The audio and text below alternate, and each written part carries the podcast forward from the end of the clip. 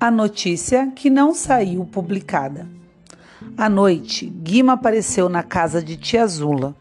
Ao saber da ida de Léo ao hotel Acapulco e de suas consequências, disse: Então foi por isso que o barão estava tão nervoso? Conte isso, pediu Léo entusiasmado. Ontem à tarde, viu o barão sair correndo do hotel com um talão de cheques na mão. Aquela hora, os bancos já estão fechados e, de fato, logo depois voltava ainda mais irritado. Certamente não conseguiu descontar o cheque, então parece que teve uma ideia e foi à casa de câmbio de parque, onde trocou dólares por cruzeiros. Aí tornou a sair, sempre apressado, suando e resfolegando como um cachorro sedento. Sem pedir licença a ninguém, fui à lavanderia Hans não estava lá. Soube que tinha saído. Certamente foi encontrar o barão, disse Léo. Sem a menor dúvida, concordou Guima. O rei dele balançou, comentou Gino em sua linguagem enxadrística. Ele demorou muito? perguntou Léo. Menos de uma hora, respondeu Guima. Antes de subir para o 222, passou pela telefonista. Estava esperando um chamado importante. Com toda a certeza de Hans. É o que supõe o Léo. Mas o empurrãozinho talvez o rei caía, disse Gino, movimentando a cadeira de rodas, como sempre fazia, à procura de espaço quando se sentia feliz. Algum tempo depois, Tia Azula voltava com uma pizza mesa lite mesa mussarela, muito cheirosa, como se adivinhasse que havia visita. Foi buscar uma garrafa de vinho de sua pequena adega e teve início uma ceia maravilhosa. Falou-se como não podia deixar de ser no Barão em Hans. E para surpresa do grupo, a pequena Zula era de opinião que Léo devia continuar a luta, muito satisfeita com o apoio que Gino lhe estava dando. Foi nesse ambiente descontraído, de boca cheia e um pouco de vinho, bem à maneira de Bela Vista, que surgiu outra ideia para perturbar a vida de Barão. Aquela noite, assim que saiu de casa de Tia Zula, Guima levou uma carta de Leonardo Fantini a um jornal vespertino, especializado em noticiário policial, na qual se referia ao possível relacionamento entre o proprietário do hotel Acapulco, senhor Ramirez, com pessoas que teriam assassinado Ramon Vargas. A carta falava em suborno praticado por figurão da sociedade, mas não mencionava os nomes de Barão e de Hans. Desta forma, Léo pretendia interessar a imprensa no caso, o que talvez causasse uma fuga suspeita de Ramirez e do porteiro de seu hoteleco. Guima, porém, não subiu até a redação para entregar a carta. Deixou-a na portaria, endereçada ao redator-chefe, e afastou-se, bem depressa, em seu fusca. Sabia que tinha entregue uma bomba, mas ignorava se ela explodiria ou não. O dia seguinte foi de uma espera nervosa para todos. Léo e Gino em casa, Zula na cantina, Guima no hotel e Rafa na oficina. Às três da tarde, Gino em sua cadeira foi à esquina comprar o jornal. Mas todos, cada um em seu ambiente, sofreu sua decepção. O jornal não publicou a carta de Leonardo Fantini. Por que será? perguntou Léo. Acho que o jornal mandou a carta à polícia para saber se havia naquilo alguma verdade. E disseram que sou mentiroso. Gino sabia sorrir de uma forma que o animava. O jornal não publicou hoje, mas pode publicar amanhã. O que queria saber, disse Léo, é se o Barão e Hans tiveram notícia da carta. Aí seria outro cheque. Acha possível que eles ficaram sabendo?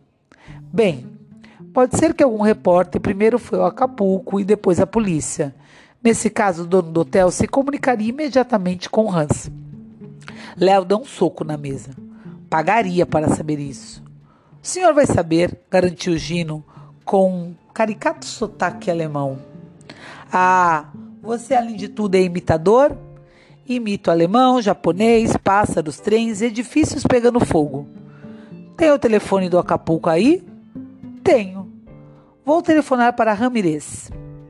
Novamente, Gino, elétrico, saiu em sua cadeira, empolgado pela aventura que estava vivendo. Pela janela, Léo viu deslizar em seu veículo veloz como se numa pista de gelo. Se não houvesse escadas e desníveis, a cidade toda, com rampas nas ruas e edifícios, Ele mesmo paralítico seria mais rápido do que qualquer pessoa. Dez minutos depois, Gino voltava. Falei com Ramirez. Conte, primo. Acho que foi o cara da portaria que atendeu. Quero falar com Ramirez. Diga que é o Hans, disse. Parece que viu o susto que o sujeitinho levou, mas Ramirez logo atendeu. O que você quer desta vez, Hans? Primeiro vem a polícia, depois dois repórteres. Quando vamos parar com isso? Não se queixe, você foi bem pago. Aconteceu alguma coisa? Quero saber como você se portou com o pessoal do jornal. Acho que bem. Só sei que não saiu nada publicado. Era só isso. Boa tarde, Ramirez. Veja se me esquece. Não quero ter complicações com a polícia por sua causa. Aí Gino, Hans, desligou e voltou para casa. Então houve mesmo suborno, disse Léo. E a notícia não saiu no jornal porque os repórteres passaram antes pela polícia. Deve ser norma nesses casos. E a polícia informou que é um garoto fazendo brincadeiras nessa história de Ramon Vargas. Foi isso, admitiu inteiramente Léo abatido. Mas não faça essa cara, primo. A intenção era dar mais um cheque no Barão e em Hans. E você conseguiu. Nós conseguimos. Pena que não gravamos a conversa telefônica. Já ouvi dizer que gravação não põe ninguém na cadeia. É prova que se pode forjar. Também ouvi dizer isso, concordou Léo. Vamos jogar xadrez. É um jogo que inspira a gente. Obrigar os miolos a funcionar. É uma pena que não teremos a imprensa do nosso lado. Jornalistas descobrindo crimes de mortes e combatendo quadrilhas perigosas só no cinema, lamentou Gino, dispondo as pedras no tabuleiro. Ao anoitecer, Rafa apareceu na casa de tia Zula. Não deu certo o plano? disse-lhe o filho. Talvez tenha dado. Por que diz isso, pai? Apareceu um repórter em casa. O que ela queria? Admirou-se Léo, trocando olhares entusiasmados com Gino. Ter um encontro com você. Mas o senhor não disse onde estou? Ela foi discreta, nem quis saber. Conte, papai, como foi tudo?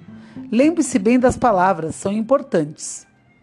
Isso faz menos de uma hora. Eu tenho lido o jornal e estava aborrecido por não ter saído nenhuma notícia. Então tocaram a campainha e fui atender. Estava na porta uma moça loura e bem vestida. Posso falar um minuto com o senhor? É sobre Leonardo. Fiz com que entrasse na sala. Bem, pode falar. Sou do jornal e li a carta que ele mandou. Por que não tomaram conhecimento da carta? Um doutor Arruda disse que seu filho não passa de um doente mental e o jornal não pode se arriscar envolvendo pessoas e estabelecimentos baseados numa simples carta, entende? Entendo. Mas eu acreditei no seu filho. Sou especializada em reportagens sobre contrabando e tráfico de drogas. E aqui estou. Quer falar com Léo? Quero. Não direi onde ele está. E nem quero saber. Guarde segredo. Prefiro ter encontro com ele bem longe. Onde devo levá-lo? É melhor ele ir só. Esse negócio é perigoso para mim também. Léo pode ser preso e eu perder o emprego. Quando seria o encontro? Amanhã, digamos, às oito. Onde? Diante do jornal onde trabalho, na Alameda Barão de Primeira. Eu passo num carro. Que marca é o carro?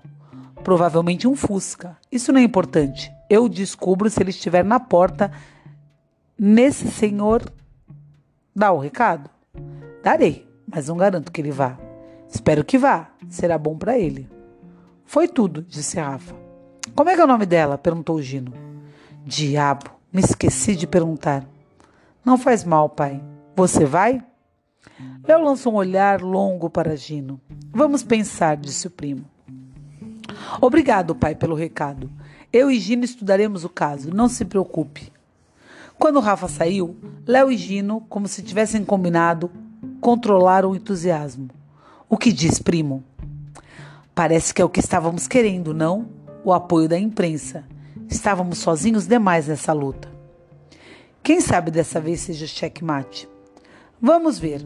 Mas foi uma pena o tio não ter perguntado o nome da moça. É sempre prudente saber com quem se anda.